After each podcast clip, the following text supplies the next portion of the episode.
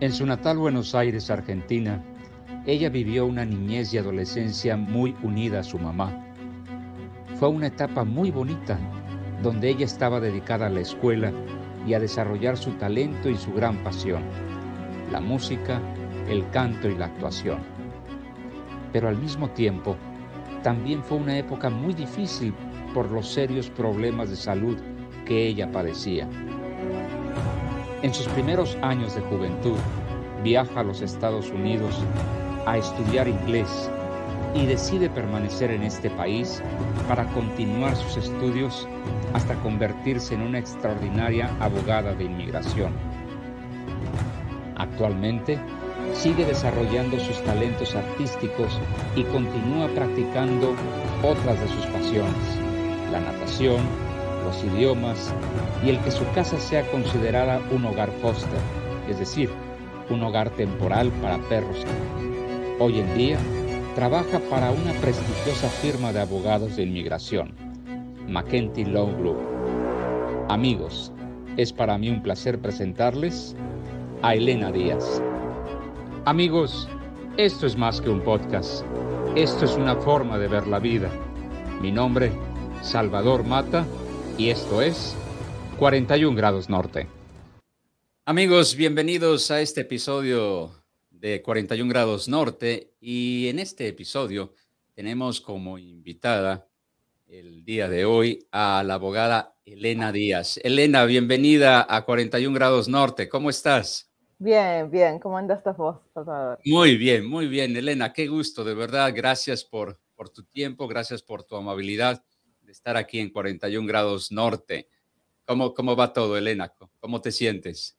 Oh, muy bien, contenta, entusiasmada que es Halloween este fin de semana, así que, uh, pero trabajando mucho, uh, sí, todo muy bien.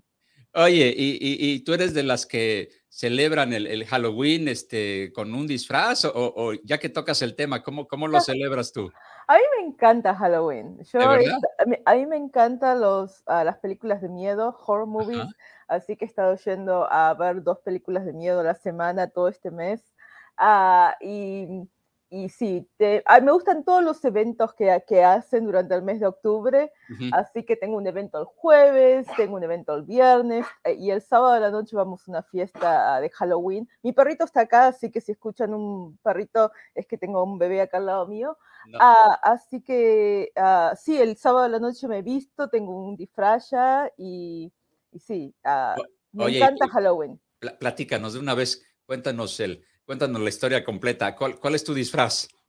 Oh, eh, honestamente, este, este año lo hice más sencillo. Generalmente me hago como a un montón de make-up, como de, eh, como de zombie o como del Día de los Muertos. Como me gusta hacer muchas cosas elaboradas. Pero este año lo, lo, voy a hacer más sencillo y me compré un disfraz que es de ninja.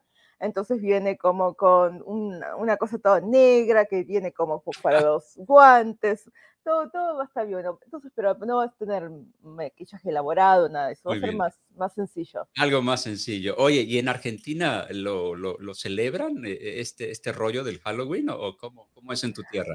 No, ¿sabes qué? En Buenos Aires, en Argentina, no celebramos Halloween. A mí, obviamente, uno sabemos de, de Halloween por, por las películas americanas y todo eso, pero Ah, pero no, no, no es algo que, que, no celebramos Halloween, no celebramos el Día de los Muertos, eh, eh, es algo que no existe para nosotros. Ya, o sea, es una fecha eh, que pasa sin, es una fecha normal para usted. Ya, es, ya, es una celebración americana, creo. No sé, si, claro, claro, no sé, de dónde es originaria, pero creo que es americana, así que sí, no, no, no hacemos nada. Oye, y, y, ya que mencionaste lo de Día de Muertos, ¿sí tienes alguna tú sabes, los mexicanos para nosotros en realidad es, muy importante esta celebración que, nosotros le llamamos Día de Muertos y que se hizo todavía mucho más famosa con, a raíz de la, de la película, ¿no? De Coco. Eh, entonces mi pregunta es si, si tienes alguna, alguna influencia de ese tipo, eh, ¿sabes cómo, cómo lo celebramos los mexicanos? Mira, ¿sabes qué? Ah, sé de lo, honestamente no sé tanto de la historia, sé que hay una diferencia en los días, creo yo. Ah, pero, pero honestamente no, no, no sé tanto de la historia de eh, la diferencia. Obviamente hay una diferencia, pero ya, obviamente uno parece como una, una, algo cultural, en cambio Halloween es algo de diversión, digamos, no, tiene nada de cultura, digamos. Ah, pero ah, no, no sé demasiado, pero, pero me interesa. El, el sábado a la tarde hay una parade y, es Arts in the Dark. Y sé que hay un hay una Día de los Muertos, ah, cosas que, que, son con, digamos, mexicanas, ¿no Cosas así. No, tienes, ¿No tienes amigos mexicanos en tu trabajo? Mira, en mi trabajo mm, ah, creo que hay una muchacha que ella es ah, de familia mexicana o, ella es de México, pero no, en mi trabajo creo que es la única, hay otras personas, que, creo que hay otra muchacha que también habla español y eso es todo, y después estoy yo. Así que no, la, la, firma tiene... es americana, obviamente. Ya, la, bueno, está manejada por inmigrantes. Ah, la firma donde trabajo yo, Macantí, uh, los dos, las dos personas que manejan y que son los dueños de la oficina son hermanos, una hermana y un hermano de, de Irlanda son irlandeses, así que son inmigrantes. Ah, pero, pero no, no, es una oficina más pequeña, pero no, no, no, no tengo ahí demasiadas personas que, claro. de origen mexicano. Muy bien. Oye, e, Elena, pues bueno, eh, ya comentamos, eres argentina, naciste en Buenos Aires, ¿verdad? Ya, soy porteña. Eso es, eso es, este, tu tierra debe ser hermosa, nunca, nunca he estado allá, pero pues, por lo, por lo que he visto películas y, todo este rollo, debe ser una tierra eh, hermosa. Oye, eh, Elena, platícanos de, tu infancia. Naciste allá. Este, ¿cómo, fue tu infancia? Eh, ¿Tus papás a qué se dedicaban? ¿Tus hermanos? ¿Tienes hermanos? En fin, platícanos un poquito. Sí, uh, sí, soy de Buenos Aires, nací en La Paternal, es un barrio de clase media, digamos. Eh, en, Buenos Aires, en la capital federal, decimos capital, lo que es, digamos, lo que sería acá el centro de la ciudad y después tenés los suburbios, pero en Argentina le llamamos, como pasando la General Paz, no tenemos la palabra suburbios. Okay.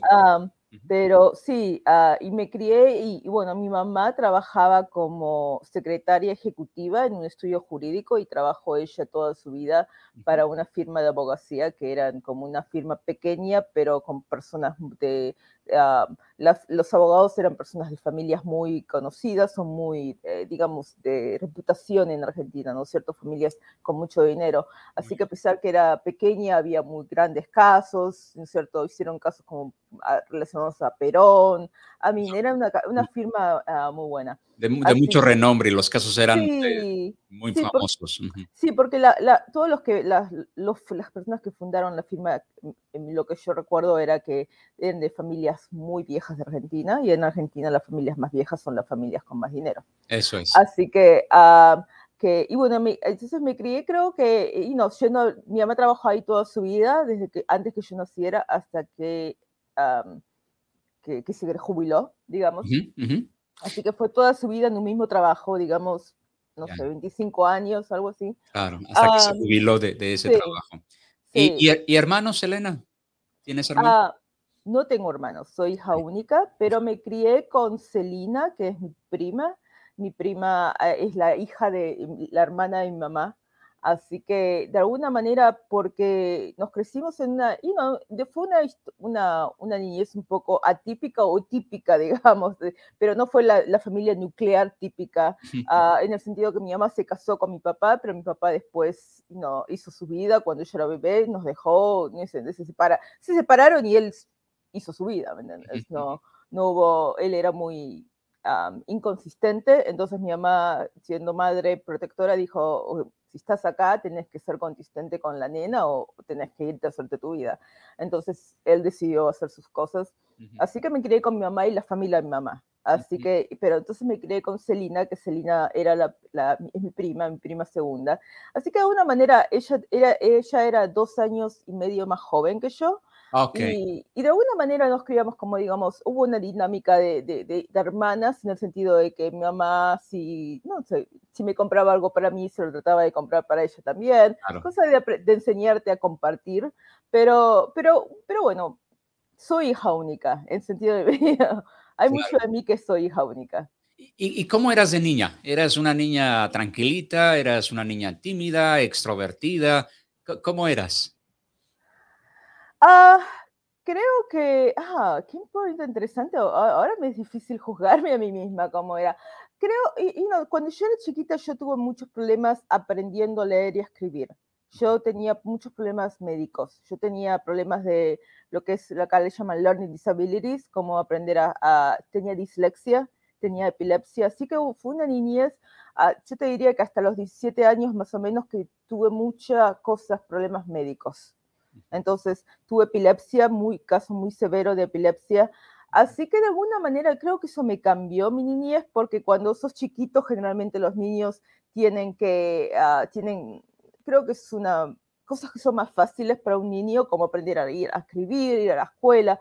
Para mí era una cosa tremenda, porque yo me quedaba esa tarea cuando era chiquita, tenía seis años, hasta la medianoche porque para mí todo me costaba dos o tres veces más que la persona normal. Así que no, creo que de, creo que de chiquita tenía como una actitud más, digamos, más responsable, y creo, pero creo que, no, creo que yo no me acuerdo de ser tímida, yo tenía amigos, era sociable, y no, tenía una vida social muy activa, así que ah, no me acuerdo de ser tímida, pero creo que el, el ser una persona, un una niña que tiene problemas aprendiendo a leer y escribir cuando estás en ese... Es como que de una manera me hizo diferente, ¿me entendés? Quizás más responsable o you tenía otro sentido del trabajo desde una edad muy pequeña porque honestamente fue, pasé años muy duros de, de no poder escribir. De, you a mi, mi mamá tuvo que trabajar conmigo muchísimo para que yo pudiese hacer la tarea, para que yo pudiese, todo, ah, gracias a Dios, nunca perdí ningún año, nunca, al contrario, todo estuve perfecto, pero eso fue porque mi mamá y yo trabajábamos obsesivamente, ¿me entiendes? No era la niñez normal, digamos. Eh, eh, quiero pensar que tu mamá, después del trabajo, se ponía el, resto de la tarde ya con, contigo a un lado de ti, apoyándote en tus tareas y todo, todo este asunto, sobre todo si si había problemas de salud en aquella época, ¿verdad? Sí, sí, exactamente. Ah, yo sí tuve problemas, con, especialmente cuando era más chica. Cuando yo era más chiquita, ah, creo que, no sé, creo que cuando quizás son más chicos los cuerpos están menos, más débiles, entonces es, y no, me, mi cuerpo le tocó, me, tardó mucho para que fuese, hoy soy sana, digamos, ¿no? Pero ah, yo paré de tomar medicación cuando tenía 25 años.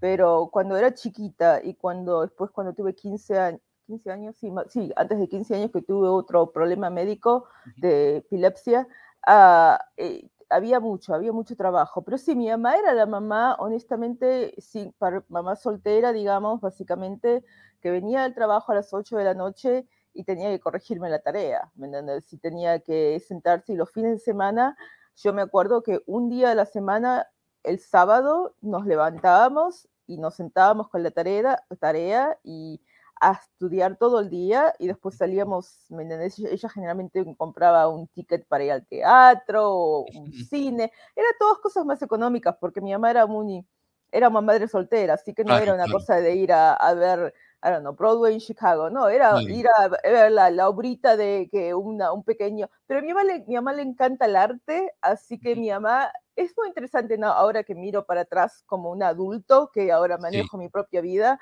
Mi mamá era una persona que, por ejemplo, había muchas películas en Argentina que eran de, de los tickets, los, los movie theaters que tienen dos películas, entonces si vas a ver la Halloween nueva, te muestran la Halloween vieja y, te, e, eran las dos películas al precio de una.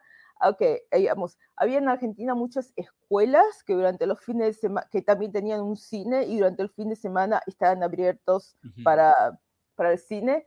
Y entonces mi mamá era una persona que ella era muy buena para que siempre hagamos algo cultural, pero por un, presupuesto, ¿me entendés? Entonces era, ¿entendés? Entonces siempre hacíamos algo, ¿me entendés? O me llevaba a museos o algo así. Eh, pero, había, diversión, entretenimiento, aprendizaje, pero bajo un presupuesto oh, sí. eh, eh nada, nada extraordinario, un presupuesto básico. Sí, exacto, pero yo no me daba cuenta cuando era chiquita. no cuando sos chico no, no, lo pensás, ¿me entiendes? Para mí era que mi mamá, ahora que, ahora que sé, oh, ¿me entiendes? La diferencia entre irte a ver una obra de teatro grande y ir a... Ahora, aquí en Chicago hay muchísimo teatro. Y si vos ves la mayoría del teatro, es pequeñas obras. A mí yo me he ido muchos a que son 20, 20, 20, 20, chairs, 20, 20 personas, No son obras caras, no son grandes producciones, pero es hermoso verlo, esas cosas así. Entonces mi mamá puso mucho de eso, ¿me entiendes?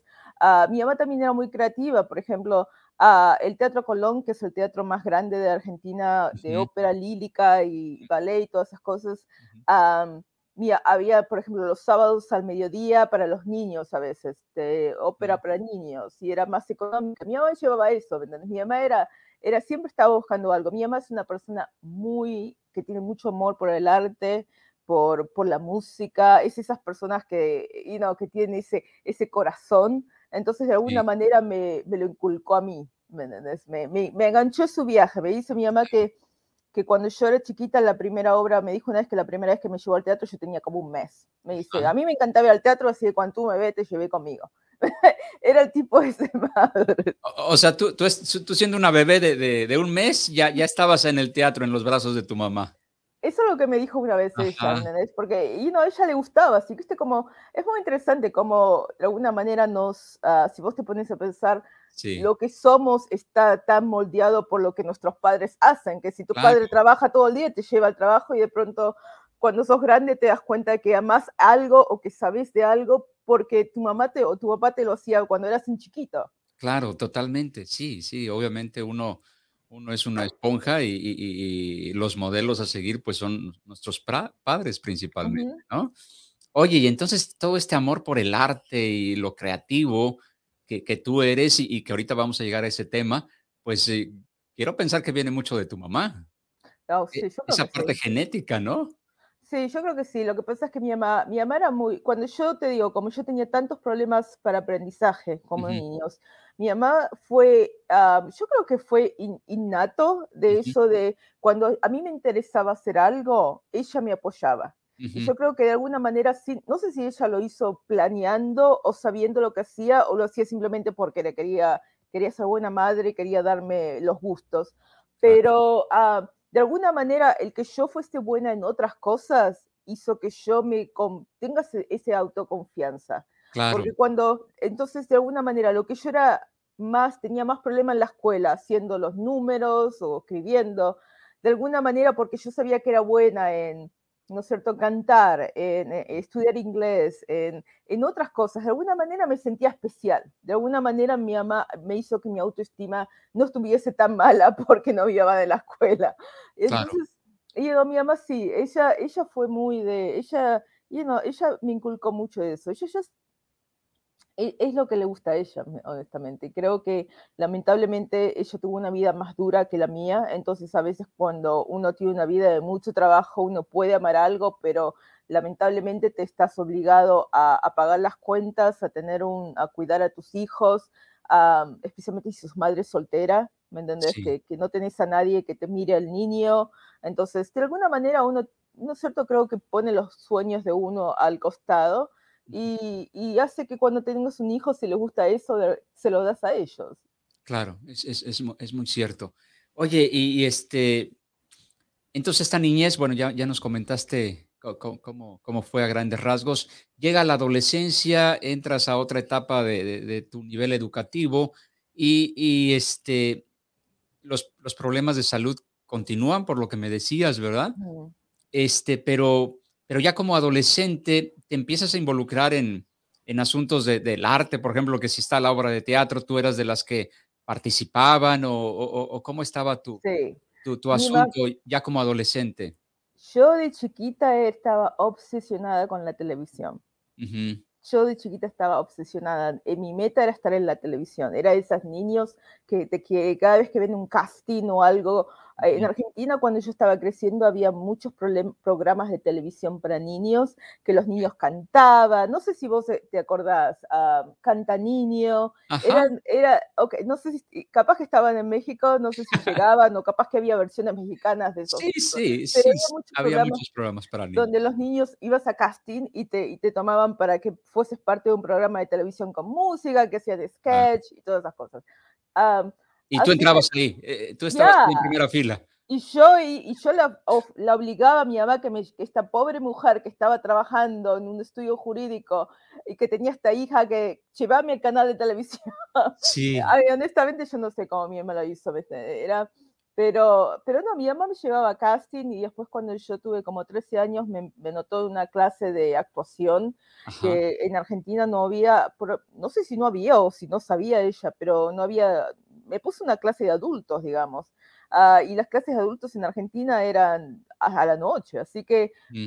yo me iba a la escuela y después cuando me convertí en una, una preadolescente me tomaba el autobús y me iba a la escuela, a la, a la, a la clase de actuación y llegaba a mi casa como a las 10 de la noche. Honestamente, mirando para atrás digo, oh my gosh, eso no sé si lo haría yo, pero e, era, era mi cosa y mi mamá era una mujer ocupada todo el día trabajando, así que de alguna manera ella me ayudaba, pero me lo tenía, me decía, tenés que ser independiente. Eh, claro, claro. Pero honestamente creo que vivimos en un tiempo donde capaz que las cosas eran más tranquilas, había más seguridad, porque si yo me pongo a pensar hacerlo yo a mi hijo, capaz que nunca le permitiría hoy porque tendría miedo que alguien lo mate, que lo... algo suceda en la calle. Ya, exacto, y no que, que alguien le haga algo en el autobús o algo así, pero nunca tuve ningún problema, nunca, uno, me aprendí a ser independiente, a manejarme, tomarme autobuses, o sea, y y nunca tuve ningún inconveniente de nada. Así que, you no, eh, capaz que era otra época. Sí, seguramente debió haber influido la, la, época, igual sucede en, México, eh, no, no es la misma seguridad y tranquilidad, en mi caso, por ejemplo, cuando yo era niño, a, lo que se vive ahorita, ¿no? Es, entonces, pienso que también la, la, época en que se vive influye. Este, oye, y entonces tus clases de, de teatro las tomabas con adultos. Sí, ah, sí, eh, y te digo que, me llama la atención, pero yo creo que porque mi mamá no era una persona de, ah, ella misma, ella lo que sabía de actuación o de las cosas lo iba aprendiendo por medio de mí, porque yo decía, quiero hacer esto, quiero, quiero actuación, quiero hacer teatro, quiero hacer, e-", y mi mamá estaba buscando. No te olvides que esto era hace 40 años, 30 años, no teníamos la internet.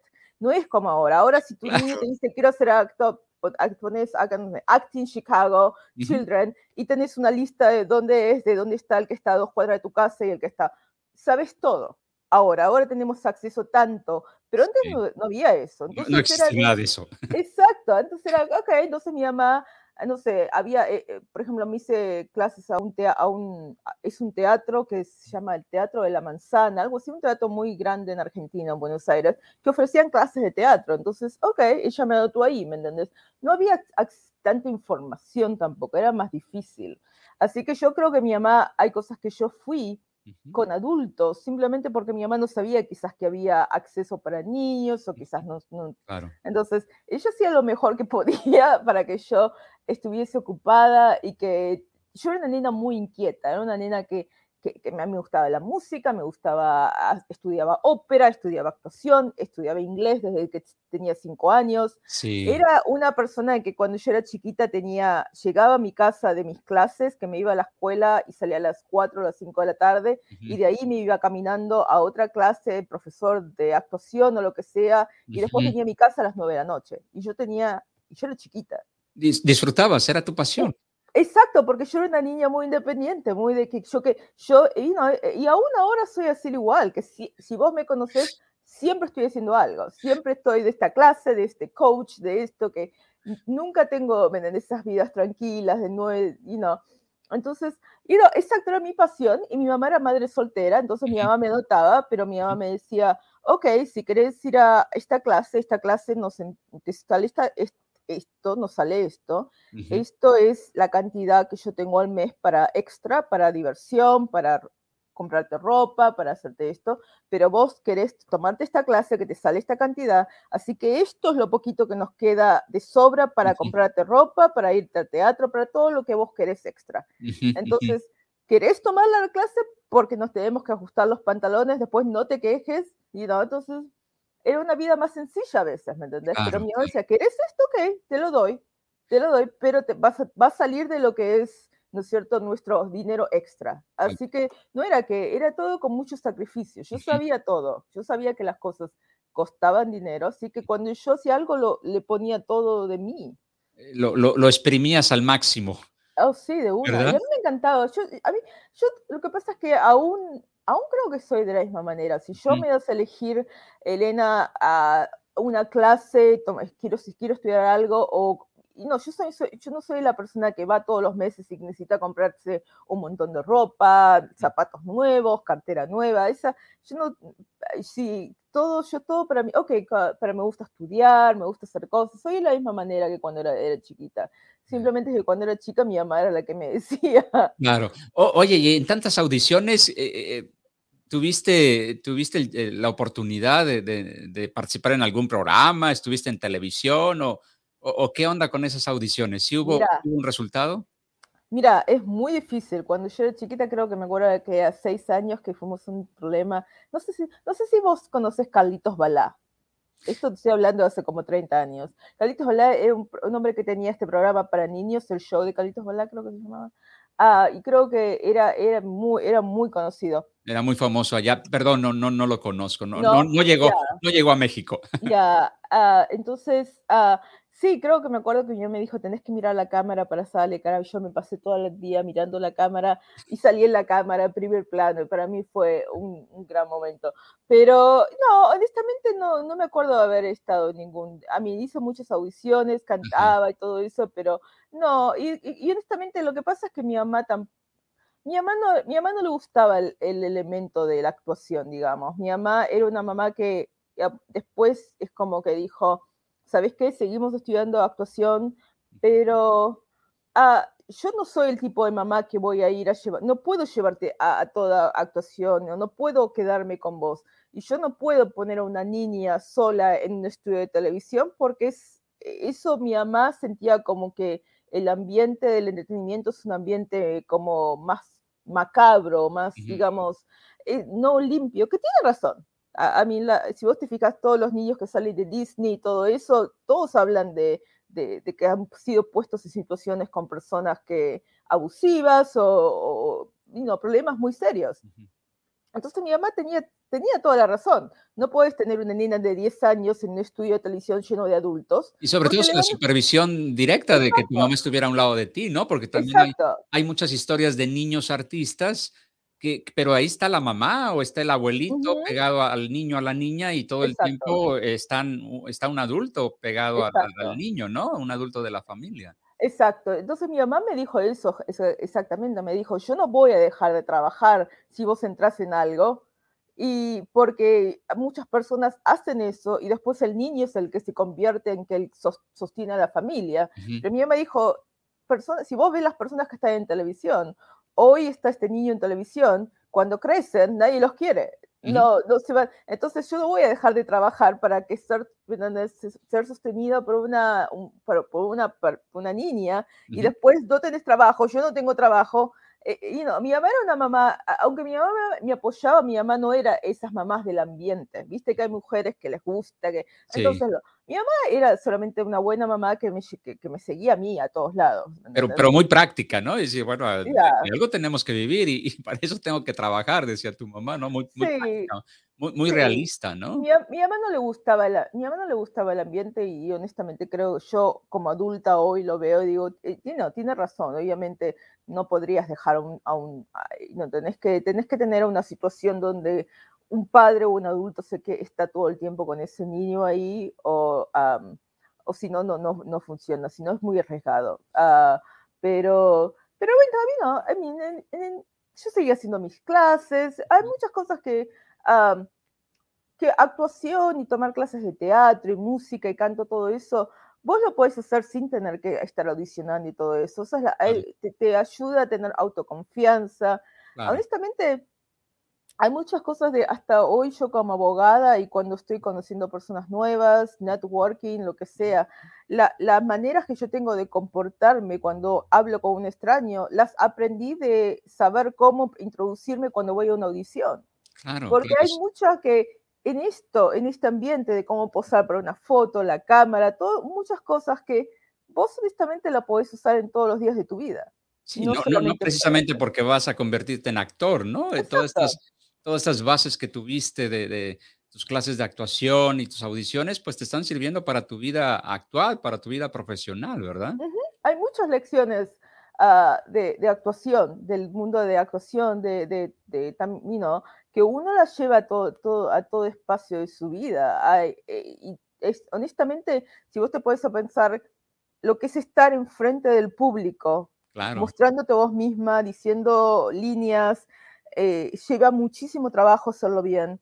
Pero después lo haces y capaz que, que, aún no te van a querer, no te van a gustar. Te, eso te desarrolla cualidades en tu personalidad, de aceptar rechazar, ser rechazado, ¿me entendés? De hacer cosas sabiendo cómo, si vos te puedes pensar los artistas, cuando uno ve algo que le gusta a uno, uno ve como el producto final, pero esa persona ha hecho un montón de cosas que han sido malas. Detrás de eso hay infinidad de, de, de, fallos, de fracasos, de caídas, hasta llegar al punto donde pues del triunfo, digamos. Exacto, exacto. Cuando voy, a mí, Lo que haces hoy, si vos seguís haciendo lo que sea, por ejemplo, vos con este, con este show, si lo haces por dos años, en dos años va a ser un producto totalmente diferente que, que, que, que sos hoy. Y eso, eso, eso, eso te enseña a hacerlo, ¿me entendés? De decir, ok, ¿me entendés? De, de tomar esos riesgos. Y eso es algo que lo puedes utilizar en toda profesión. Entonces, no va, va, va mucho más allá de lo que es el mundo de entretenimiento. Claro, definitivamente estoy, estoy de acuerdo contigo, Elena. Y eh, bueno, pasa toda tu etapa de, adolescencia, tus, tus calificaciones o tus grados, como, como le llaman en inglés, ¿cómo, eran en tu escuela? ¿Eran muy buenas, supongo? Decías que aunque había esos problemas de salud, pero te esforzabas el doble, el triple para, para este, cumplir con todas tus obligaciones en la escuela. ¿Tus calificaciones cómo eran? No, ya, a mí me fue siempre muy bien, pero me fue muy bien porque yo te digo, yo trabajaba y todo, toda mi vida, toda mi escuela, no fue solamente cuando era chiquita. Cuando yo tuve 15 años aproximadamente, tuve, uh, básicamente el doctor que yo tenía uh, no me aumentó la medicación. Yo estaba tomando una medicación que se llamaba Tegretol, que es una droga muy poderosa para prever uh, epilepsia, ¿no? Seizures. Y el doctor fue negligente y ah, cuando uno tiene una niña de 13 años, 15 años, uno tiene que aumentar la medicación porque te están desarrollando, el cuerpo cambia, em, aumentan de peso, no es una niña. Me, no me aumentó la dosis y me hizo que mi cuerpo no tenía más medicación ahorrada y, yo tuvieron que volver a cero. Tenía yo epilepsia todos los días, seizures todos los días, ataques de epilepsia todos los días. Estuvo muy mal. Así que yo hubo un tiempo que dejé la escuela y hasta me dijeron a mí, ah, tenés que repetir el grado porque esto, y mi mamá decía, no, vamos a pasarnos el verano estudiando y pasé los cinco materias, las más importantes, en marzo, porque si no repetí el año. Así que, ah, pero, así que siempre fui muy, siempre tuve buenas notas, pero toda mi vida, porque yo tenía este problema de aprendizaje lento, que es lo que le llaman learning disabilities, todo me costaba el doble, te voy a ser honesta. Ah, había, yo me, lo noté que cuando era chiquita, que, ¿no es cierto? Que a veces vos tenés compañeros en la escuela que van, miran la lectura, ah, escuchan la clase, van a su casa, toman el test y lo pasan. Yo nunca fui capaz de ser esa persona y aún no lo soy, ¿me entiendes? Yo cuando a, trabajo algo, yo le pongo a todo tiempo, ¿me? No, estoy acostumbrada a trabajar de esa manera, no, no, no tengo nunca la expectativa de que lo que voy a hacer va a ser fácil o, va, o no me va a llevar trabajo. No, no tengo una mentalidad negativa hacia las cosas, pero no tengo una expectativa de que las cosas sean fáciles. Estás muy consciente de que todo va a implicar mucho trabajo, mucho sacrificio, muchas horas y, que se va a obtener el resultado porque desde niña eres muy enfocada, muy disciplinada, pero que va a ser un proceso con mucho trabajo. Sí, me, enseñó, mucha, de una manera, tener tantos problemas de aprendizaje ah, cuando, crecí, cuando crecía y de problemas de salud que también me preveían a veces de, ¿no es cierto?, de si estás sintiéndote mal o tenés que ir al doctor y de alguna manera mi vida estaba llena, más llena de doctores, hospitales, cosas así, que la persona normal. Ah, me enseñó una, una, una, disciplina y una... Sé lo que cuesta hacer las cosas y cuando no me estoy disciplinada de esa manera, lo sé. ¿Me Yo me, digo, ok, de alguna manera no estás motivada para trabajar, pero la verdad es que sin hacer este tipo de trabajo no vas a ver el resultado. Así que tarde o temprano es como que me hablo conmigo misma y digo, ok, ¿qué es lo que querés? querés disfrutar de la televisión, de la vida, de no hacer nada, está bien, pero la consecuencia de ser eso es que si tenés una meta o tenés un sueño, esa meta o ese sueño no se va a lograr. Así que tenés que, ¿qué es lo más importante para vos? Ah, me hablo a mí misma, porque honestamente soy un ser humano, a mí uno a veces quiere estar mirando televisión y no hacer nada. Así que... Hmm. Sí, sí, no, totalmente de acuerdo, este, eh, Elena. Y, bueno, entonces llega, llega el momento en que debes de tomar la decisión de, una educación superior. ¿Qué, te, qué te lleva a, tomar la carrera a la cual te dedicas actualmente, eh, Elena? Bueno, cuando yo estaba en Buenos Aires, yo no hice universidad. Yo me gradué de la secundaria y después uh, yo estaba estudiando inglés, había estudiado inglés desde que era chiquitita, había ido al Instituto Cambridge, le llaman. Así que cuando uno llega después de que terminas toda la carrera en Cambridge, técnicamente sos una profesora, puedes ser profesora, pero si querés estudiar como para profesora de enseñar a escuelas y cosas, tenés que ir a un profesorado o obtener una licencia, digamos. así que yo empecé a trabajar Así que, y no, trabajé en una concesionaria de autos por mucho tiempo. Ah, y no, honestamente no, estaba estudiando actuación y en actuación, en Argentina, actuación y música no son cosas que vas a la universidad. Vas a lo que le llaman conservatorios. Eso es. Entonces, en Argentina los conservatorios y, la, y todas esas cosas son la mayoría, por lo menos los que yo estaba interesada en, por el Estado, o sea, son gratis. Y porque la educación es gratis, es increíblemente difícil ser aceptado, ¿me entiendes? por ejemplo, toman a 20 personas nuevas y 20.000 quieren entrar. porque te dan educación gratis.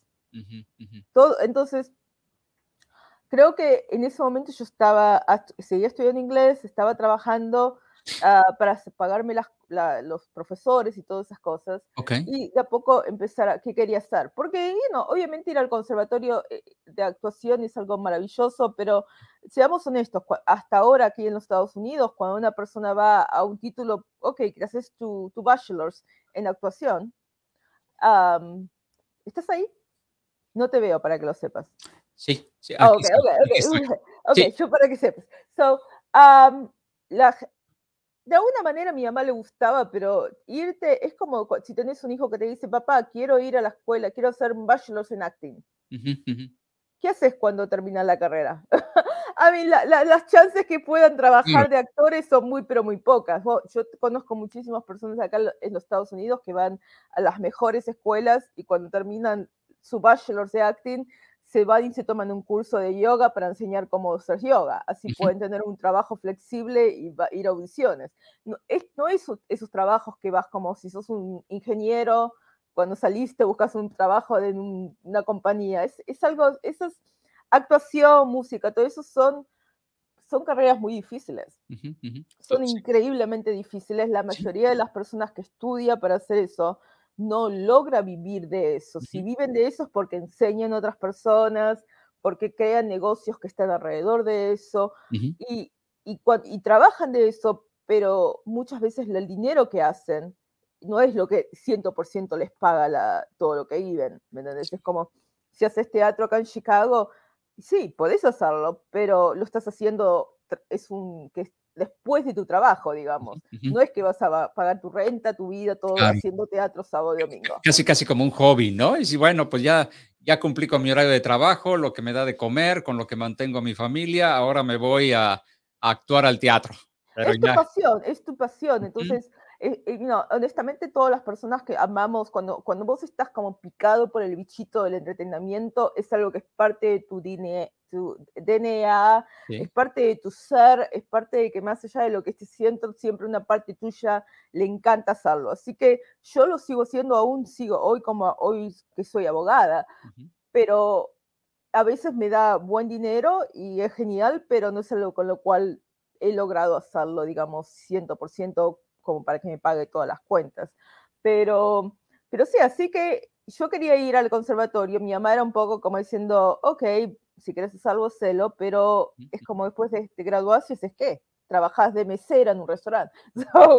entonces, ah, yo estuve estudiando inglés y lamentablemente lo que pasaba en la Argentina cuando yo me gradué, y lo que ha pasado creo que en Argentina por años, hasta hoy, es que Argentina es un país como toda Latinoamérica, ah, que hay mucha inconsistencia de trabajo, economía, y, si sos una persona de clase media o clase trabajadora, tenés que tener un trabajo para mantenerte.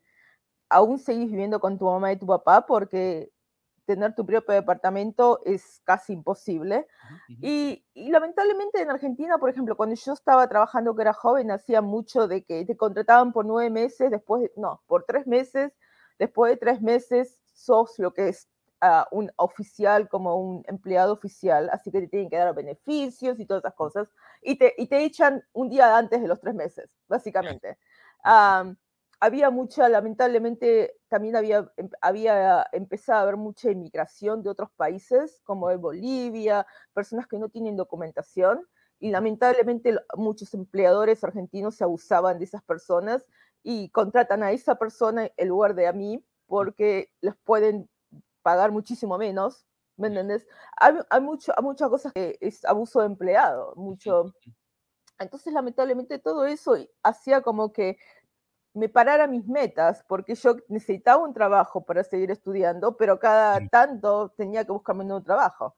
Así que aparte de que cuando sos joven precisas un trabajo y no querés estar buscando trabajo cada, cada tres meses, es, te duele el corazón hacerlo. ¿Qué, edad, tenías, Elena, cuando tú empezaste a trabajar? Bueno, yo empecé a trabajar después de la graduación de, de, la de secundaria, o sea, yo tenía 18 años. 18 años. Allá en Argentina, no sé ahora cómo serán las leyes o cómo la gente, pero yo por lo, todo la, todos, es como que terminamos la escuela y después empezamos a trabajar, no es como acá que los niños empiecen a trabajar cuando tienen 14 años, cosas así. Allá, a menos que lo precises, eh, o que trabajes, digamos, con tu papá o tu mamá o algo así, la gente deja, que los niños, ¿no es cierto?, se eduquen diga, primero. Claro, claro, sí, sí. Entiendo.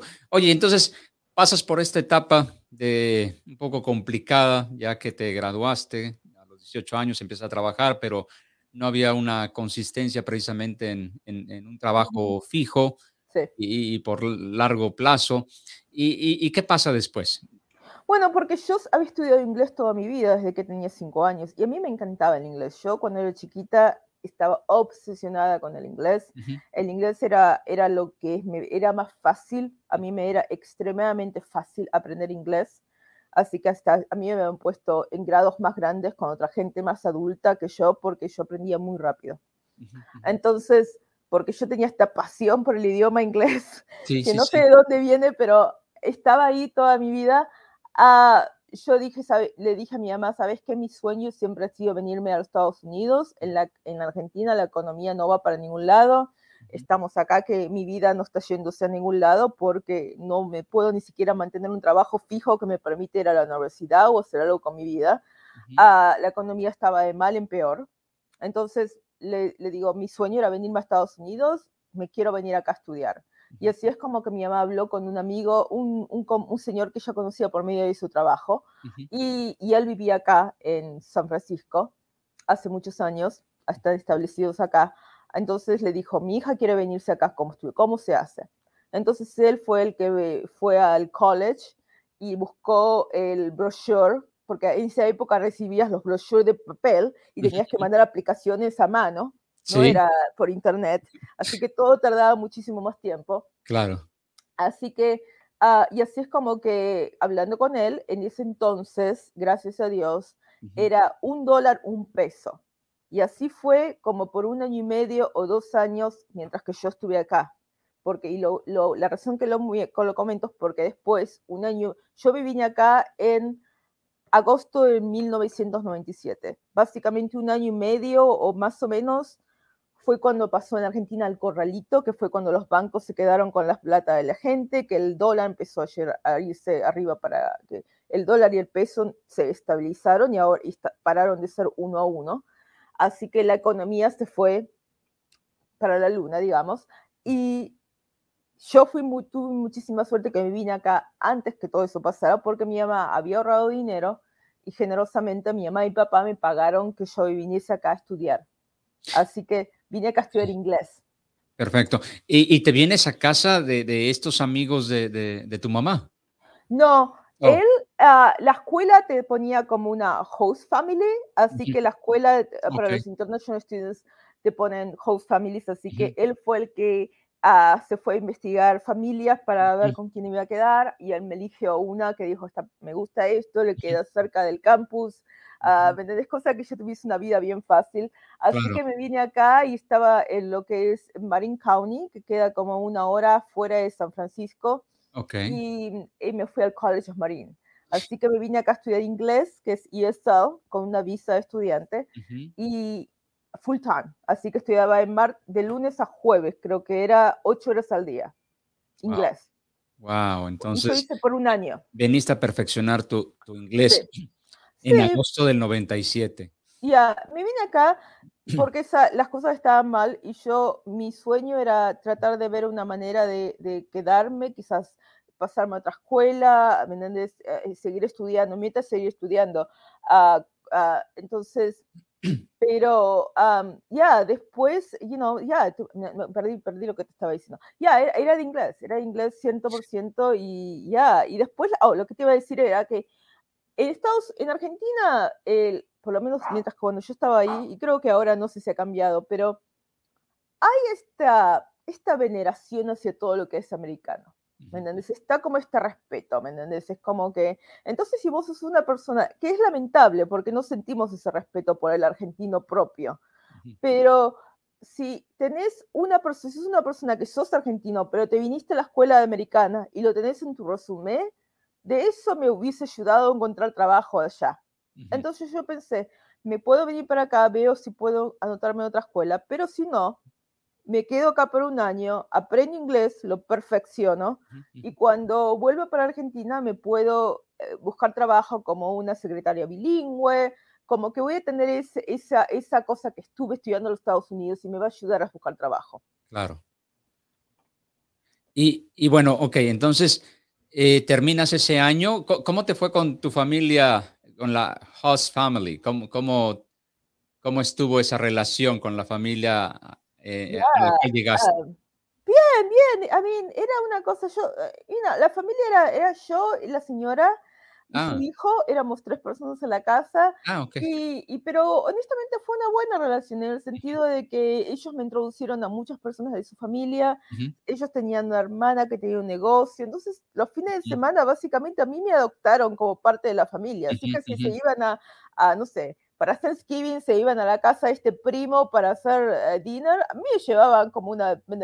Parte de la familia, eres, eras un miembro de la familia. Ya, entonces me, de alguna manera creo que me fue muy, pero muy, uh, muy bueno porque uh, ellos no hablaban español para nada, así que era una familia blanca, así que uh, de alguna manera me ayudaron, ella me ayudó muchísimo con mi inglés, a enseñarme palabras, a enseñarme cosas, así que... Ah, fue una experiencia dura emocionalmente y muy dura socialmente, porque vos te imaginás que un día estás en Buenos Aires, en tu casa, y el otro día estás en el medio de, en, un, en, una ciudad pequeña, eh, a una hora de San Francisco, llena de gente blanca, porque nadie había, no había personas de color y no conocía a ninguna persona que hablara español hasta que empecé mis clases en la escuela, donde había otras personas, otros estudiantes que eran de otros países de, de Latinoamérica. Sí. pero era una, era, socialmente fue extremadamente doloroso porque estaba sola, no tenía nadie con quien hablar mi idioma hasta que me hice amigos en el college. Pero eran personas diferentes, no había, no era mi cultura, era... Claro, era, otra cultura, otro idioma ya, eran de otros países y, cada persona viene acá con, cada inmigrante tiene su propia historia, Si vos sos una, yo me vine acá, tuve la, suerte de venirme, pero la verdad es que tampoco me vine con un montón de dinero. Mi mamá era la mamá que trabajaba todos los meses, ella había ahorrado porque ella es una mujer muy ahorrativa y me dio el dinero para que yo me viniese, pero no es que vine acá y los fines de semana yo me iba de shopping y me gastaban esto y aquello y teatro. Yo tenía una vida muy con un, yo tenía 400 dólares para gastar al mes y eso era lo que gastaba.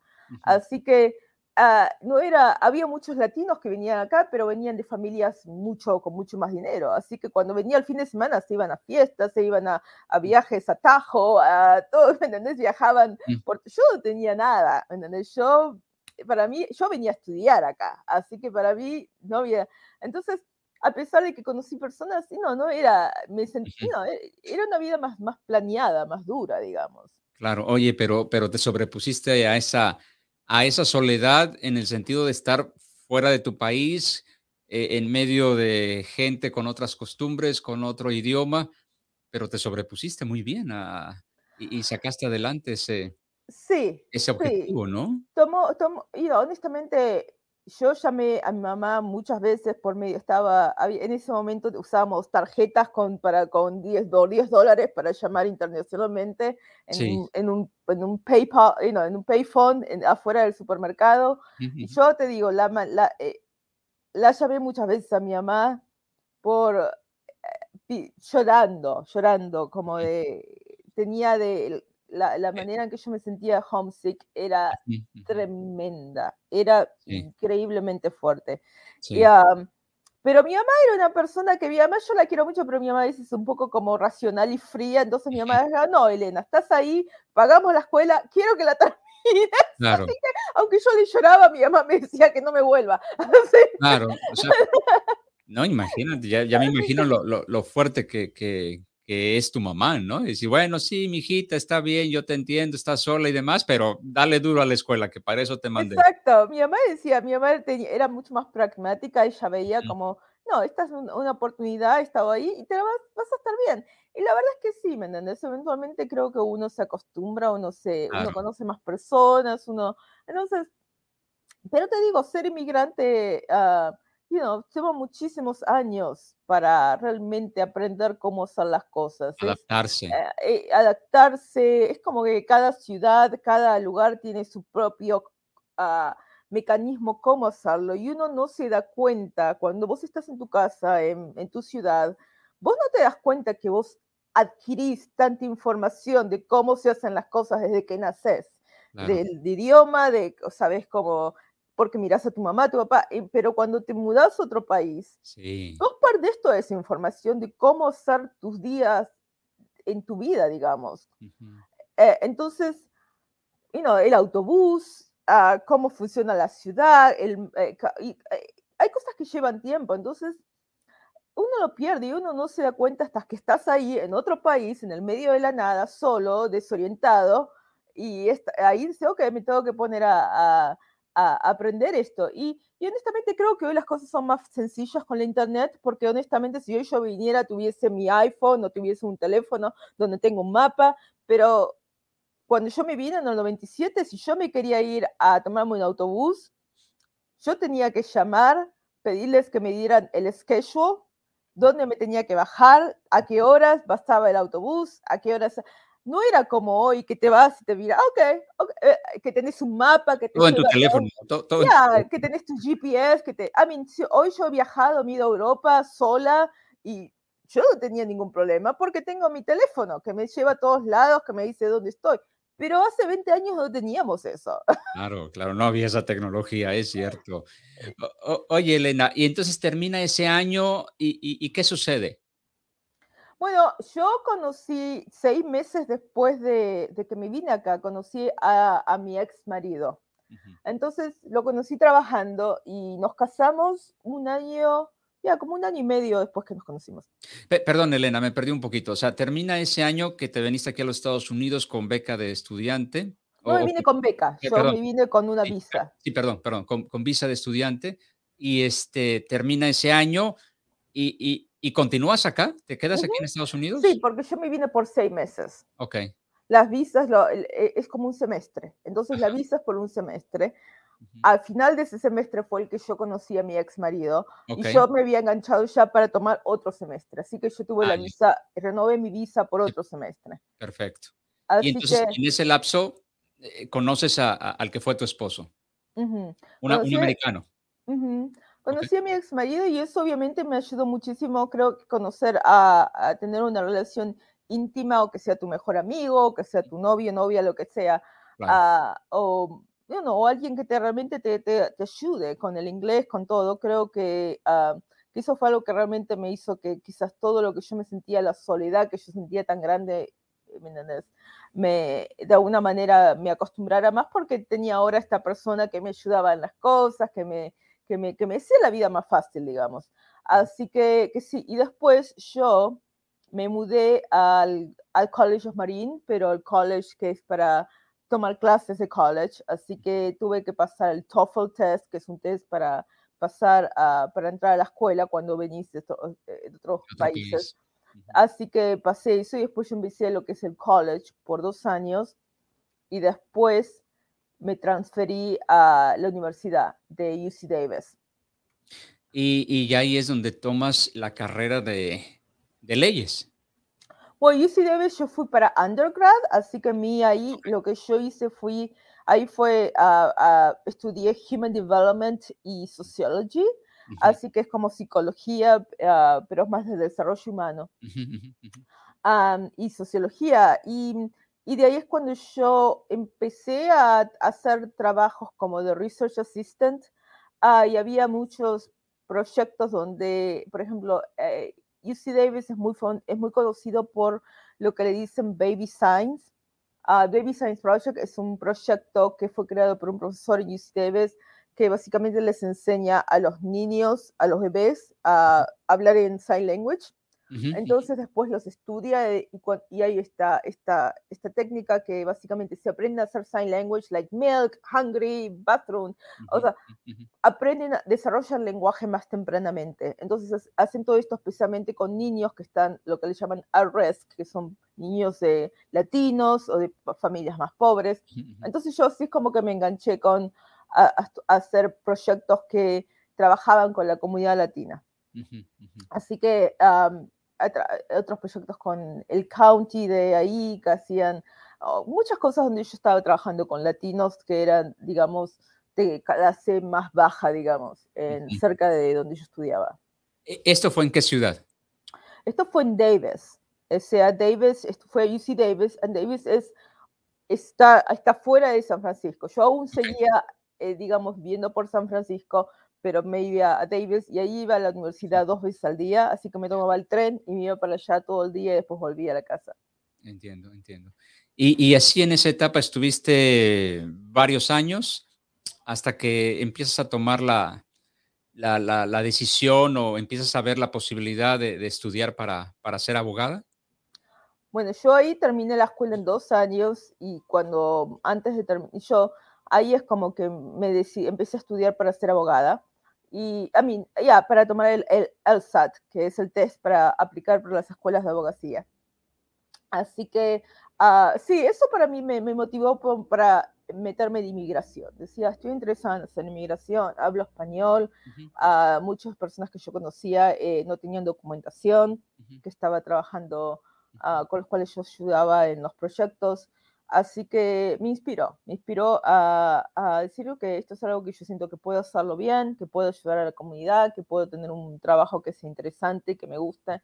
Uh, así que me tomé todos los exámenes para, uh, para empezar a aplicar a las escuelas de abogacía. Uh -huh. Así que hice eso y después, cuando me gradué, y de, inmediatamente después yo me mudé a la escuela de abogacía, yo me fui a New Hampshire que fue en, uh, es, ahora le llaman University of New Hampshire, Franklin Pierce Law Center, que es una universidad de abogacía en New Hampshire. Así que dejé California por, Los Ángeles, por New Hampshire. Que ahí es donde egresas de, de tu carrera como abogada. Uh -huh. Ya, yeah, ahí, ahí, de ahí me gradué de abogada. ¿Obtuviste una beca para poder estudiar eso, este, para poder estudiar tu carrera de abogada, este, Elena? Mira, me dieron una beca, me dieron, me dieron dinero, uh, me daban dinero todos los se, cada semestre, que no era de, a mí cuando, honestamente yo estaba tan, estaba, era más ignorante, clueless acerca de cómo eran la, la, las deudas estudiantiles, de cómo se pagaban y todo eso, así que yo firmé todo pensando que, que ah, lo pago uno, un, uno, unos años lo pago, uno no se da cuenta que estabas poniéndote algo que te era por los próximos 30 años de tu vida. Pero me daban algo así como, no me acuerdo exactamente, pero quizás algo alrededor de como 5 mil dólares al, al, semestre, algo así. ah, o el cuatrimestre o así, que para mí era, ah, ok, bueno, es algo menos que, mejor que nada, pero realmente 5 mil dólares es bastante, porque cuando vos le tenés que pagar los 5 mil dólares con los intereses, quién sabe lo que realmente es. Así que fue una ayuda, sí, me dieron un poco de dinero. ¿De, qué año estamos hablando cuando sucedió esto de que eh, empezaste tu carrera como abogada, eh, a estudiar la carrera de abogada? esto eh, yo me, es agosto de 2004. Ok. en la actualidad hay más ah, opciones para, por ejemplo, para jóvenes que se interesen en esta carrera. ¿Hay opciones para poder obtener una beca? En la actualidad hay más opciones que las que había cuando tú cuando tú estabas en ese proceso? Sí, yo creo que quizás hay, creo que también, de nuevo, creo que ser muy buena con la internet, creo que hay muchos, creo que, creo que sacarte becas, creo que es posible, pero creo que tenés que tomarlo como si tuvieses fuera un trabajo part-time.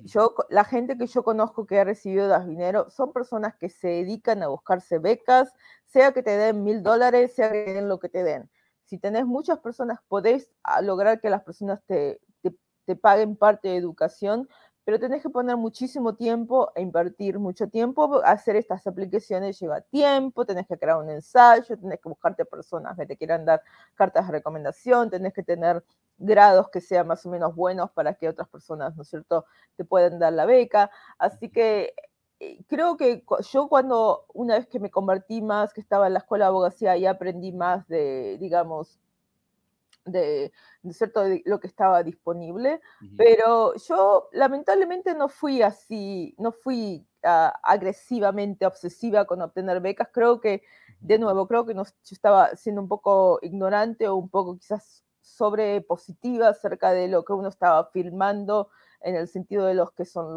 las deudas estudiantiles, porque pensé que está bien, va a estar bien. Y creo que hoy, si yo tuviese que hacer todo de nuevo o si tuviese que engancharme en otra, que no creo, en algo de, de ir a la escuela de nuevo, ah, yo, me tendría, yo me fijaría, en, fíjate en qué manera puedes obtener uh, dinero gratis, pero tenés que invertir mucho tiempo, ¿me entiendes? No es algo que las personas que lo hacen, veo que realmente pone muchísimo de ellos para lograrlo. No es algo que... O sea, e, es posible hacerlo. Obviamente es un proceso largo que implica mucho papeleo, mucho tiempo, pero, pero vaya, es factible, es posible. Oh, ya, ya, y depende de tu grupo que, que seas, que seas que para mexicanos, para latinos, para Sudamérica, para hombres, para mujeres, para que si sos una persona queer, porque si sos una madre soltera, tenés, si querés buscar dinero tenés que fijarte en qué, en qué grupos vos, so, like you check, you know, tenés que ser creativo y mirarte vos misma. Ok, yo soy una mujer que soy inmigrante, que soy esto, que soy esto, que soy esto. Entonces, fíjate en cuántos grupos, porque hay muchas cosas que son dedicadas para ese grupo. Específicamente a, grupos. Así que tenés que, ya, exacto, así que tenés que, sí, hay que ser creativo y, y, y, no sé, si sos, I don't know, si sos madre soltera o si venís de madre, de madre soltera o si creciste, uh, no sé, tu GPA. Hay tantas categorías, subcategorías que pertenecemos, que cuando querés buscarte algo, fíjate, hay, qué grupecitos en general. Y eso creo que es algo que yo hago en todo, ¿me entendés? Por ejemplo, si querés conectarte con gente, ok, ¿qué tenemos en común? ¿Me entendés? Porque así hay como que más, e, es más tendencia que puedas obtener lo que querés cuando hay cosas más en común.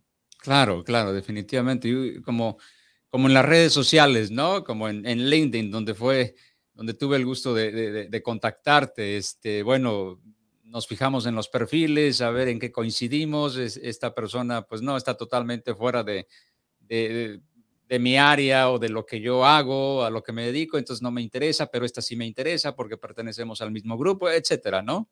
Exacto, ya, exacto, ya. Uno tiene que ser creativo, fijarte, ¿no es cierto?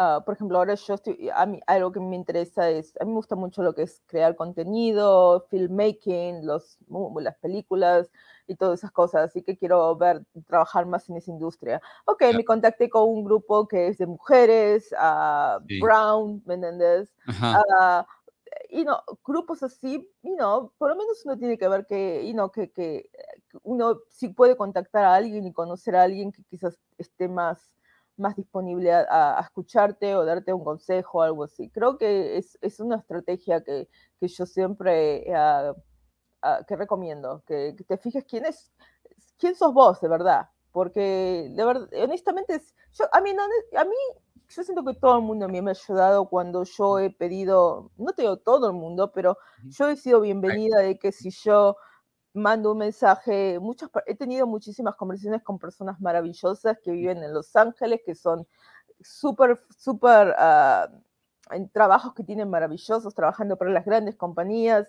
Uh, entonces, y que y no son hombres blancos, medio age, like, no tienen nada que ver conmigo. Y me han dado su tiempo y sus. O sea, la gente te ayuda si vos te pones afuera y decís, hey, esto es lo que estoy tratando de hacer, ¿cuál es tu consejo? Pero creo que no, no es malo tener esa, esa, esa estrategia de mirarte a vos misma y de una manera objetiva y decir quién soy yo de verdad. Cuando la gente me ve a mí, ¿a quién ven? ¿Me? No quién, ¿me Entonces, unite a ese grupo. De alguna manera, creo que, ¿me? Que alguien puede, es más, más chances que los conozcas o que de alguna manera una persona de ese grupo se identifique con tú, donde estás en tu lugar y que te quieran dar una mano. Claro, claro, definitivamente. Eh, Elena, ¿y en qué momento te, te, mudas, te cambias para, para Chicago?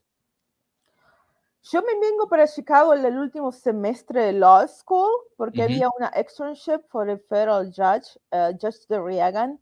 Entonces, como yo no tenía experiencia en la corte, y generalmente cuando estás en la escuela de abogacía te sugieren que hagas, aunque sea una, un, semestre con algo de que sea corte estatal o corte federal, ah, ah, me dijeron, medite para acá y, bueno, uh, el Justin Reagan era una persona que había alumna de nuestra escuela, así que, y él precisaba un clerk y él, así que lo contactamos y él me hizo una entrevista y me, me, me, dieron la clerkship acá en Chicago, que es una clerkship, federal clerkship, que es algo muy bueno, que tiene mucho como reputación, digamos. Así que me vine acá a trabajar full time, mi último semestre de law school, en lugar de tomarme clases, me hice este externship. Uh, y me vine acá a Chicago y trabajaba para el juez full time, 40 horas, de lunes a viernes. así que me vine acá y me mudé el último semestre de law school. Y desde entonces estás aquí. Sí. Ok. Y, actualmente estás en un en una oficina, en un despacho de abogados de, mucho renombre. ¿Cuánto tiempo llevas ahí?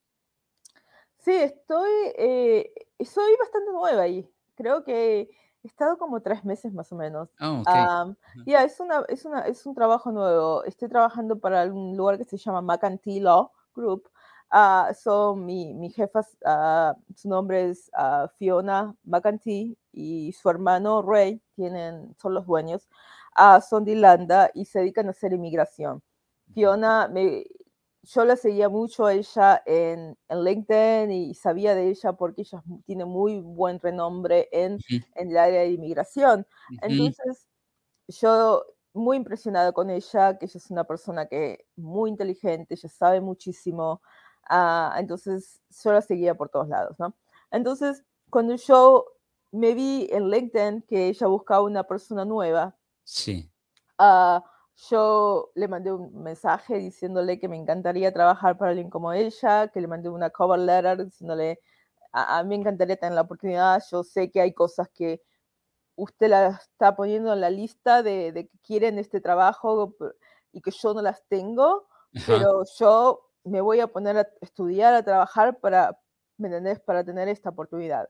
Y, y, ah. te aceptaron. Ya, es algo que también, hay algo ahí que es una lección.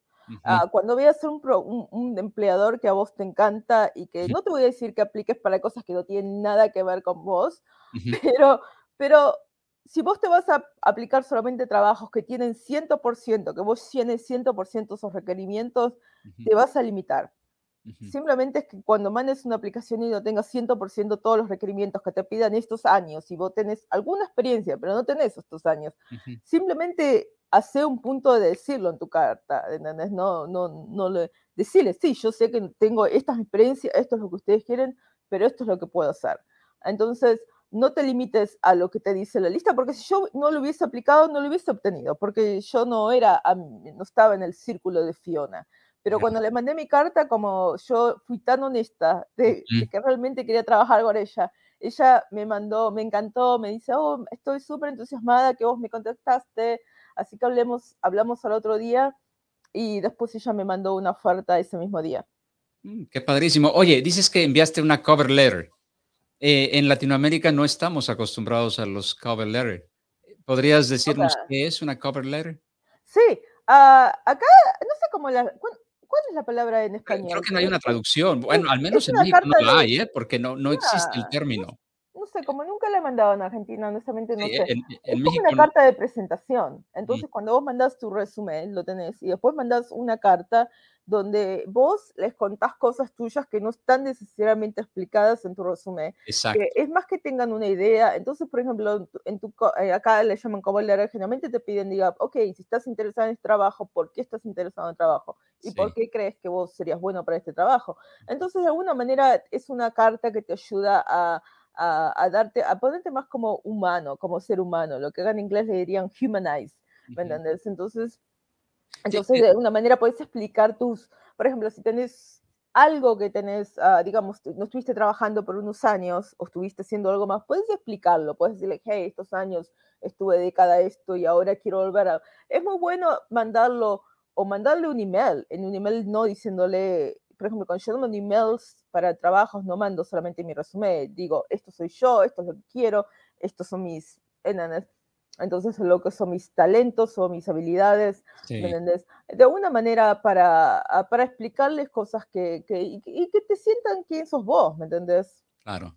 Sí, te, te, quise hacer la pregunta porque a mí me tocó la, la primera vez que, que, que, escuché la palabra cover letter y, y, que tenía que enviarlo, etcétera. Este, dije, ¿qué es eso?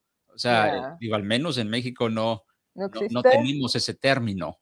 Este, Como tú bien dices, pues este, no, es precisamente lo que se menciona en el resumen, en el, en el currículum, como le llamamos en México, no, no sé cómo lo llaman en Argentina, pero aquí en, en, Estados Unidos le llaman el resumen, pero el cover letter es algo independiente al resumen. Y que también es muy importante, lo, lo, toman mucho en cuenta las empresas, lo, lo, leen, se fijan mucho en, en, esa parte, ¿no? Sí, sí, yo siempre mando uno cuando aplico trabajos y cuando no, y cuando no agrego algo, mm, la, mando un, un pequeño párrafo en mi email diciéndoles, explicándoles, hey, dices, estos son lo que yo hago, esto es mi experiencia, estos son mis intereses, vi este aviso en este lado y siento que me encantaría, ¿no es cierto?, hablar con usted y, no, cosas así. Así que de alguna manera les digo por qué estoy interesada en eso. Ah, y ahora está con muchos, ah, es como que, no sé cuál es la palabra pero exacta, pero es como que ahora hay como computadoras, como programas que básicamente ven, eh, si aplicas en, en, online, es como que ven cuántas palabras vos es como tenés en tu resumen o en tus materiales que con, pega lo que ellos buscan y realmente te pueden descartar sin mirarte tus, tus credenciales. Ah, a mí generalmente me gusta, cuando aplico trabajos, o me gusta aplicar para compañías más pequeñas donde puedo estar conectada con la persona que realmente ah, es la dueña o algo así. O si, si aplico para una compañía más grande, me voy a LinkedIn y me contacto con una persona que trabaje esa persona, así de alguna manera puedo, mi, pueden saber que yo apliqué y si puedo tener el nombre de una persona que es un humano que va a mirar mi resumen. ¿Me entiendes? Porque si no, de una manera, de esa manera, yo tuve suerte que Fiona, ¿me entiendes? Me dio una oportunidad a pesar de que yo no 100% respondía todo lo que ella quería. Pero si Fiona hubiese tenido otro tipo de, ¿cierto? a esos tipos de programas de computadora, no hubiese visto mi resumen. Pero yo lo hubiese contactado por LinkedIn, le mandado su email.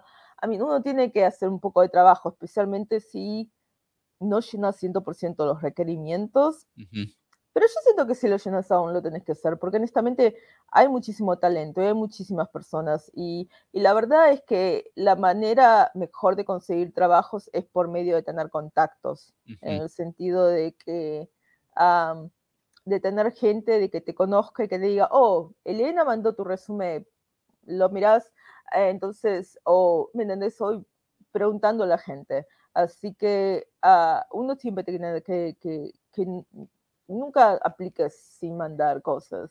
A mí, a veces lo puedes hacer, pero fíjate, si, si, si un trabajo realmente te interesa, tienes que buscarte una persona o personas que trabajen ahí y que te puedan, que sepan de vos. Y, una manera de buscar a esas personas podría ser la plataforma de LinkedIn, ¿correcto?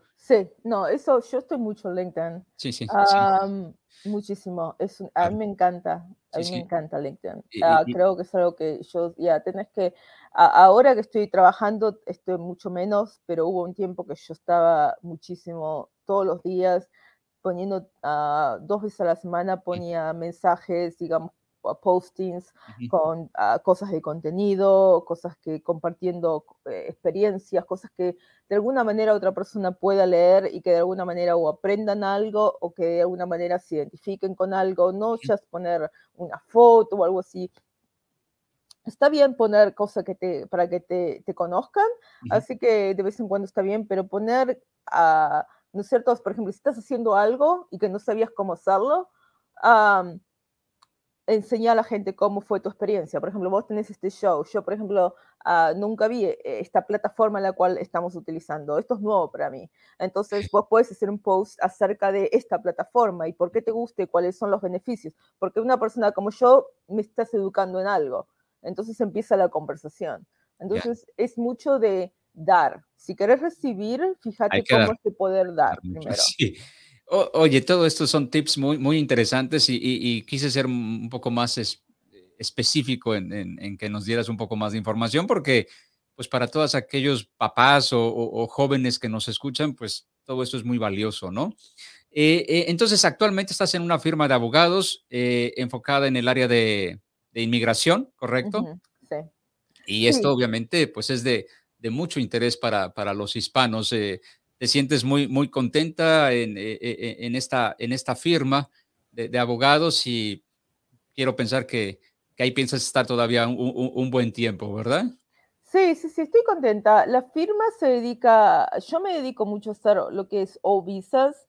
Uh, o visas son las visas para entretenimiento, para creativos, para, uh, es, es, para negocios, científicos, educadores, personas que vienen acá y lo que se les llama extraordinary ability, que es habilidad extraordinaria. O sea que vos sos en arriba todo en tu, en tu carrera, sos uno de los mejores en tu país, tenés, uh, tenés cosas escritas en, en los periodos, uh, tenés personas que te siguen, personas que te critican y saben de vos, sos una persona que está, es lo, sos arriba de todo.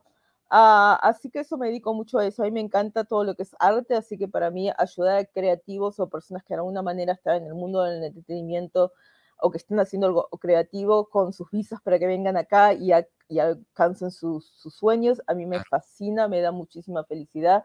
Pero la firma se encarga de todo tipo de cosas de inmigración, de ciudadanía, de, de casos de, uh, para PERMS, para trabajo, para visas de H1B, hay todo tipo de casos de familia, hay todo lo que te puedas imaginar de inmigración, la firma lo hace. Eso es, eso es eh, que, que, si hay alguien que tiene alguna pregunta, alguna necesidad en ese tema, pues obviamente puede contactar a, a, la firma de abogados donde tú estás. Sí, sí, sí, de una. y, además, y además, este, si alguien quiere tener un contacto contigo directamente porque, porque se sienta más cómodo hablando en español, pues pueden contactar directamente contigo, ¿correcto? Definitivamente. Yo soy la única abogada que habla español ahí pero yo he estado en otras consultas donde es otros temas que yo no manejo, pero como la persona habla español, yo les traduzco y de alguna manera yo soy las personas que les puedo mandar mensajes, así que obviamente mi nombre es Elena y está Elena at McAntee, Uh, pero si se van al, al, nombre de la firma, que seguramente vos vas a poner un elenco o algo así, uh, está ahí, hay una parte de cómo consultarnos y hay como un, un, cuestionario que ellos pueden llenar y después le llena a la, a la persona. Así que, pero Perfecto. sí, me pueden mandar un mensaje a mí y yo puedo, ¿no es cierto? Puedo, puedo no sé, podemos ver para, para así, para hacer pequeñas claro, consultas. Sí, vamos a, a poner un link. Vamos a poner un link de, de, de, de la compañía donde estás y pues obviamente eh, aparecerá tu nombre para cualquier pregunta de inmigración y, además ah, eh, con una experta en, en este tema y, en el idioma español, pues que te contacten, ¿verdad, Elena? No, sí, seguro, gracias. No, no, excelente, no, al, contrario. oye, Elena, y aparte de todo este asunto de, pues, obviamente, tu carrera profesional, de tu trabajo, eh, ya lo comentaste, eh, la parte creativa sigue, sigue muy, muy fuerte en ti, este, perteneces a, a un grupo de, de este, pues no solo de, personas ¿Una agencia? que actuación, exacto, una agencia que, lo, que lo vi en tu perfil, una agencia de, de actuación y este, eh, estás, estás muy involucrada todavía en, en todo este asunto. Ya, en la actuación, y a mí me encanta la actuación. La actuación es algo que uh, quiero volver a tomar más clases ahora porque las extraño. Pero sí, estoy con Leles Talent, que Leles Talent es una de las agencias más importantes acá en Chicago. Así que he estado ahí con ellos por bastantes años. Así que sí, ellos me mandan a hacer castings y, ¿no es cierto? Ahora uno se hace como soft tapes con esto que ha pasado de la pandemia.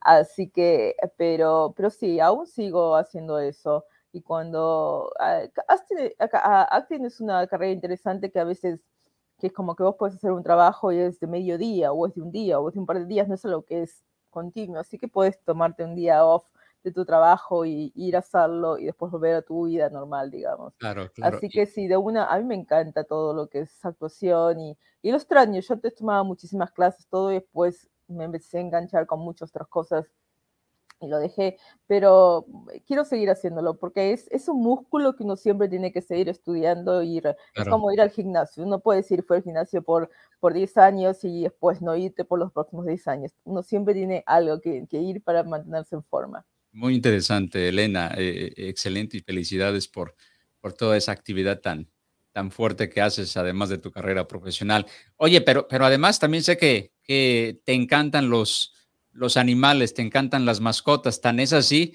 que eres eh, mamá foster de, gatitos o perritos, también, ¿no? ¿Podrías explicarnos para los que para los que nos escuchan y ven de otros países qué, qué sería una mamá foster de, gatitos? Sí, ah, bueno, yo tengo eh, todos los perritos, yo tengo mi perrito acá al lado mío pegado, está durmiendo. Ah, pero todos los perritos que yo me he adoptado han sido que yo he tenido la foster mom, que básicamente es trabajas con un rescue que como son que no tiene suficiente lugar para tener a todos los perritos en, la, donde están ellos, en la facilidad donde tienen y quieren salvar más vidas.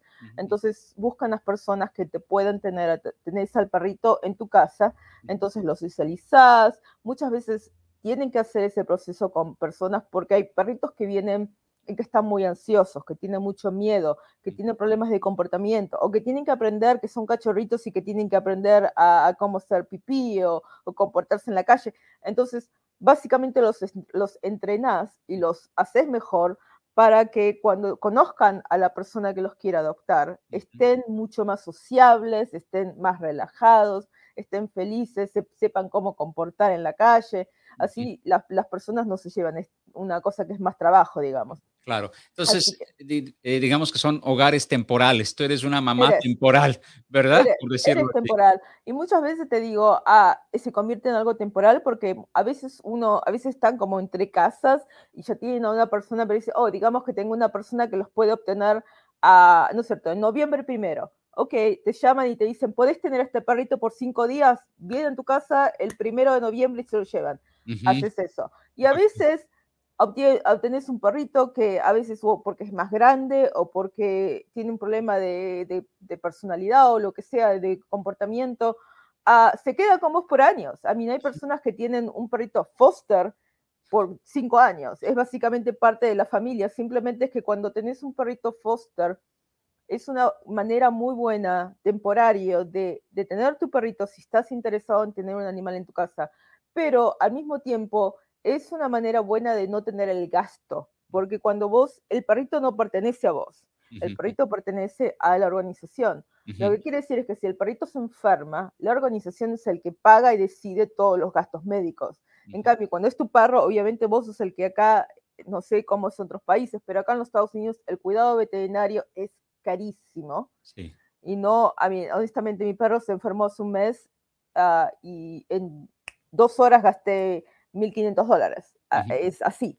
Entonces, ah, de alguna manera te ayuda a tener perros en tu casa, pero no tenés, obviamente los tenés que alimentar. Muchas veces hasta te dan comida, pero uh, tenés otra persona que es responsable por esos gastos grandes. La, la, cosa es que obviamente si te encariñas y no lo querés adoptar, no te querés comprometer, sabes que eventualmente alguien se lo va a llevar, así que no puedes no quedarte, no darlo.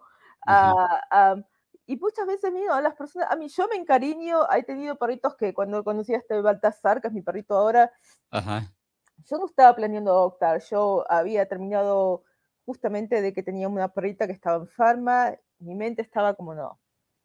Lo conocí, me dijeron, ponés tenerlo por favor, ok, lo tengo en mi casa por unos días. Y lo conocí, este perrito me, me, conquistó a mí, me conquistó a los perritos que yo tenía, él se hizo en la casa, él como que se unió a la familia, sí, en 24 horas él nos compró a todos, así que después lo terminé adoptando. Y muchas veces cuando sos foster mom, vos no pagás lo que es los, los adoption fees, que son los que vos acá en los Estados Unidos a veces pagamos, depende de, que, depende de la edad, porque si adoptas un perrito chiquito, son más caros que perritos más grandes, ah, y, digo más jóvenes. Los, ah, los perritos, los cachorritos salen más caros que los... Sí, porque todo el mundo quiere un cachorrito. Todo el mundo quiere encontrar. Entonces, ah, te cobran más caro. Entonces, por ejemplo, a Baltasar un perrito que si hubiese adoptado salía como 450 dólares. Yo les di los 450 dólares porque quería ayudar a la, a la rescue, porque, para ayudarlos porque los conocía y quería, pero a mí me dijeron, no me tenés que pagar nada. Generalmente cuando vos los es foster, por el hecho de que ya están unidos a vos, cuando sos foster, vos tenés la primera opción de adopción. O sea que si viene otra persona y lo quiere adoptar, pero vos decís, no, cambié de idea, quiero que sea mi perro, ok, es tuyo. Porque es menos, menos cambio para el perro, ¿viste? Que, claro. ya te conoce, están en la casa. definitivamente. Así que, eh, entonces, esto, aplica tanto para perritos como gatitos. Ya, ya, seguramente hay de otros pequeños animales también, seguramente de muchos otros animales, pero yo lo he hecho solamente con perros. Ah, con perros. Oye, ¿y, cuántos, cuántos han pasado por, por ti, por, por tu hogar? Mira, yo amo a los perros. el primer perro que yo tuve lo, tuvimos en California con mi ex marido. Y ese no fue un perrito adoptado. Yo no sabía de la cantidad de animales que había en los Estados Unidos en casa. No estaba educada acerca del tema. Yo me crecí sin animales, pero deseando un perrito toda mi vida. Así que lo, lo, compramos, era, un, era un, de un breeder, que era un perrito que es lo que le llamaban Pomeranian, uh, Teddy Bear Pomeranian, que era hermosísimo, chiquito, con muchos, él vino con muchos problemas médicos. Entonces, y después yo me puse a, hacer de foster mom. Y tuve a otra perrita, Shaylee, Benito y Baltasar. Así que tuve cuatro. Este es mi cuarto perro, Baltasar. O sea, en la, en la actualidad no comprarías una mascota, la, la, adoptarías. Yo nunca lo compraría, nunca. Y te digo, yo he tenido de, siendo de fosterman, de perros que son jóvenes y de primera raza, hand, like, breed, like, son, honestamente, perros que son carísimos. Yo los he tenido en mi casa porque las personas, alguien lo tiene y se, se cansa el perro y te lo, te lo dan a vos. La gente, ¿me entiendes? Porque el perro está, porque honestamente, perros son seres. Es como, una, es como un ser humano, es como un niño o una persona, tienen personalidades, tienen, hay perritos que, que, son geniales en tu casa, hay perritos que, que, están llenos de energía y vos tenés un departamentito chiquito. Ah, entonces, y que la gente los da en adopción, hay muchos rescues que están dedicados a, a, diferentes, lo que acá le dicen en inglés, breeder, que son diferentes razas de perros. Así que si vos tenés precisas más paciencia, pero te puedes ahorrar muchísimo dinero y también estás ayudando a, a una vida. ¿Entendés? Que muchos perros, lamentablemente, la, el, sistema no está, eh, no está preparado para mantener a, a, todos estos perros. ¿entendés? Animal Care Control acá en Chicago les dan tiempo para que estén adoptados, pero eventualmente si no son adoptados, a menos que otro rescue que se los pueda llevar, y un rescue que, que, sea no kill, que sea que no los maten, eventualmente los tienen que poner a dormir. Sí. Porque, eh, porque si nadie lo puede adoptar, ningún rescue se lo puede llevar, los ponen lo que acá en, en, en inglés le llaman death road, que es, uh, es para, ¿cómo le dicen death road en inglés? Es como que es de muerte. Exacto, sí. Pena de muerte. Entonces... La, sentencia de muerte. La sentencia, y porque, porque es, es, desgraciadamente, pero si hay demasiadas personas que no, que no son responsables con sus perros, o que muchas personas permiten que sus perros tengan canchorritos, y que después no saben qué hacer con ellos. Claro. Eh, es parte de un problema muy grande. Así que cada vez que adoptas un perro, personalmente estás ayudando, siendo parte de la solución de un problema social que existe. Totalmente, de acuerdo. Es mucho más grande que adoptar o comprar, ¿me entiendes? Porque yo, a mí, yo honestamente hoy tengo, Baltasar quería, quería adoptar uno más, pero Baltasar se me enfermó, así que digo, me voy a dedicar a él pero, pero digo, ya, mira, me fui a, me fui a buscar a otros y, no encontré nadie que, que, me gustara porque como tengo un lugar pequeño no puedo tener un, perro demasiado grande. Ah, pero digo, bueno, toma, eh, toma paciencia, honestamente. Estas cosas toman paciencia, pero ¿sabes qué? Yo he sido madre foster y he visto lo, la magia que sucede cuando el, la persona que quiere adoptar un perro conoce el perro perfecto para ellos. Es literalmente amor a primera vista. Es una química entre, yo te digo, yo he tenido perritos de, oh, lo quiero, lo quiero, me gusta, pero no sé si es un buen fetch o un buen para mi casa, porque es muy activo, le salta mucho, y conoce un ser humano que yo te digo, ah, es cuando una, un perro, y es como que este ser humano fue creado para este perro, y este perro para ese, se ven, y este perro que era totalmente ah, salvaje con vos, se pone todo mansito con esta persona. Y te digo que es lo más mágico que he visto en toda mi vida. Así te digo, buscar a tu perro perfecto por medio de adopción lleva tiempo, pero cuando lo encontrás... Vale la pena. Es como Es, tu destino. Claro. Es magia. Así que lo recomiendo muchísimo. Se, te ve la pasión por, por los, por los animales. Este. A mí me encanta, a mí me yo te digo, eso yo amo la actuación, amo ser inmigración, amo, ser, amo todo lo que es el mundo de entretenimiento y amo los animales. Y amo las mascotas. cuando digo que quiero, quiero un trabajo extra, ok, ¿qué es lo que amo yo? A mí, yo puedo estar ahí, aunque esté abogada, limpiando las, las cajas, las cosas de los animales, a, mí, yo no, a mí no me importa, a mí tengo, ella es parte de mi DNA, básicamente. Muy bien, muy bien, Elena. Excelente, Elena. No, mira, la verdad es que esta plática ya se ha alargado mucho más de lo que te había comentado inicialmente te agradezco enormemente tu tiempo. Eh, por último, Elena, solamente comentarte o preguntarte esto. Si mencionara la palabra éxito, ¿quién sería la primera persona quien se te viene a la mente? Uh, qué pregunta. Mm.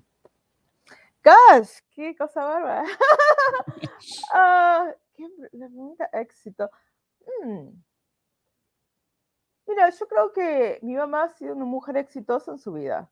Ah, pero creo que no tiene la definición de éxito que otros tres. Creo que, por ejemplo, mi mamá es una persona que, que ella ha sufrido mucho, ha tenido una vida muy difícil, y si vos la ves, es una mujer llena de paz interior, es una mujer que vive en el presente, que si vos le hablas y dices, oh, mira mamá, lo que pasó hace 20 años, ¿por qué esto? Ella, mi mamá, ella está en paz, ella está feliz, ella ha logrado llevar a que su hija vaya a los Estados Unidos, hay que tener una mejor educación de la que haya tenido, que viva bien, ¿me entendés?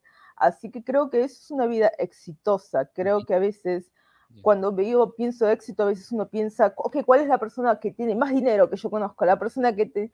Y creo que ese, ese éxito es bueno, pero creo que a veces ese no, no está, ali, no quiere decir felicidad.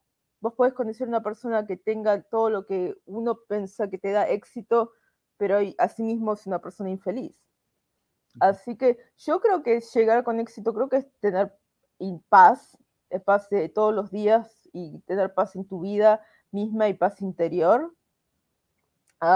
así que para mí eso, ¿no es cierto? Yo la, yo la considero a mi mamá una, una, persona exitosa. Creo que una persona que ha vivido una vida dura y creo que ha superado todo lo que, ¿no es cierto? Todo, todos los dolores y has logrado una paz con esas personas que te hirieron y con vos misma y que has logrado una vida vivir decente, trabajadora, tener tu propia casa y todas esas cosas, tener tus hijos que son buenas personas, que, que han sido a la escuela y hasta se han mejorado ellos mismos. Creo que esa es una vida exitosa. Totalmente de acuerdo, Elena, totalmente de acuerdo. Elena, no me queda más que agradecerte eh, tu tiempo, tu generosidad. Gracias de verdad por compartir tu historia de vida, una historia que yo estaba seguro y no me equivoqué, eh, que es un ejemplo a seguir, una historia que está llena de disciplina, de enfoque, de trabajo arduo y, que estoy seguro que puede inspirar a muchos de los hispanos que, vivimos eh, en este país, Elena, y, y, alrededor del mundo que nos ven y nos escuchan. Gracias, Elena, por tu tiempo. De verdad, mil gracias. De nada, de nada. Muchas gracias por ustedes y un abrazo grande a todos. Fue un placer platicar contigo. Gracias, Elena. Hasta la próxima. Gracias. Amigos, y es, ustedes ya lo saben, esto, esto es más que un podcast. Esto es una forma de ver la vida. Mi nombre es Salvador Mata y esto es 41 grados norte. Hasta la próxima.